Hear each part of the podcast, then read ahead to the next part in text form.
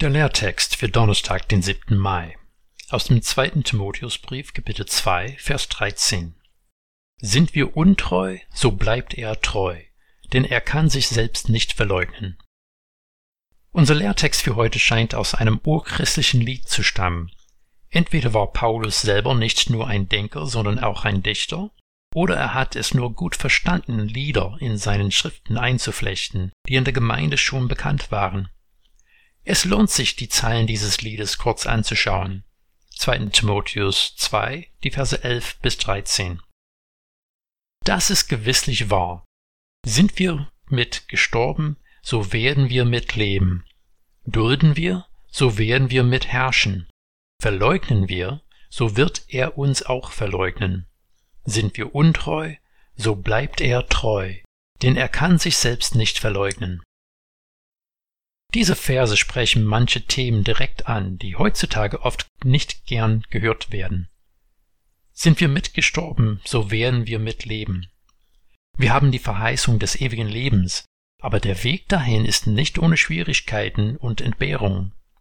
Dulden wir, so werden wir mit ihm herrschen. Das Herrschen klingt nicht ganz schlecht, aber wie sieht's aus mit der Geduld? Durchhalten ist ein zentrales Thema in Paulus Ermahnung an Timotheus, wie in dem gesamten Neuen Testament. Verleugnen wir, so wird er uns auch verleugnen. Diese Worte sprechen für sich selbst und warnen vor dem Abfall. Aber dann kommen wir zu unserem Lehrtext für heute. Sind wir untreu, so bleibt er treu, denn er kann sich selbst nicht verleugnen. Bisher war es immer ein deutlicher Zusammenhang zwischen Handeln und Verheißung. Aber plötzlich wird unsere Untreue seiner Treue gegenübergestellt. Die ersten sechs Zeilen des Gedichts sind deutliche Aufforderungen, die Treue zu halten. Daher können diese letzten Zeilen nicht als Freibrief zur Untreue ausgelegt werden. Aber hier soll die Natur Gottes deutlich herausgestellt werden. Er wird seine Verheißung erfüllen, egal was die Menschen tun. Die Geschichte Israels zeigt diese Eigenschaft Gottes sehr deutlich. Das Volk ist schon am Berg Sinai untreu geworden, und die Bereitschaft zum Abfall von dem einen wahren Gott setzte sich immer wieder fort. Gott hat das Volk immer wieder aufgerufen, die Treue zu ihm zu halten, und immer wieder hat es versagt. Leider setzt sich das bis zum heutigen Tag fort. Kirchen, und das bedeutet die Menschen, die die Treue zu Gott hätten halten sollen, haben immer und immer wieder das Evangelium durch ihr Tun verleugnet. Finanzskandale, Sexskandale und Machtmissbrauch sind nur ein paar der größeren Bereiche, die in aller Welt bekannt geworden sind. Aber Gott kann nicht auf Untreue mit Untreue reagieren. Auch in der schlimmsten Abgötterei hat Gott einen Rest bewahrt. Er ist seinem Bund treu geblieben und er hat seinen Plan zur Errettung und Erneuerung der Welt fortgesetzt. Schließlich ist er in unsere Verkommenheit gekommen, und Jesus war der wahre Israelit, der die Treue zu dem Vater bis in den Tod hinein gehalten hat.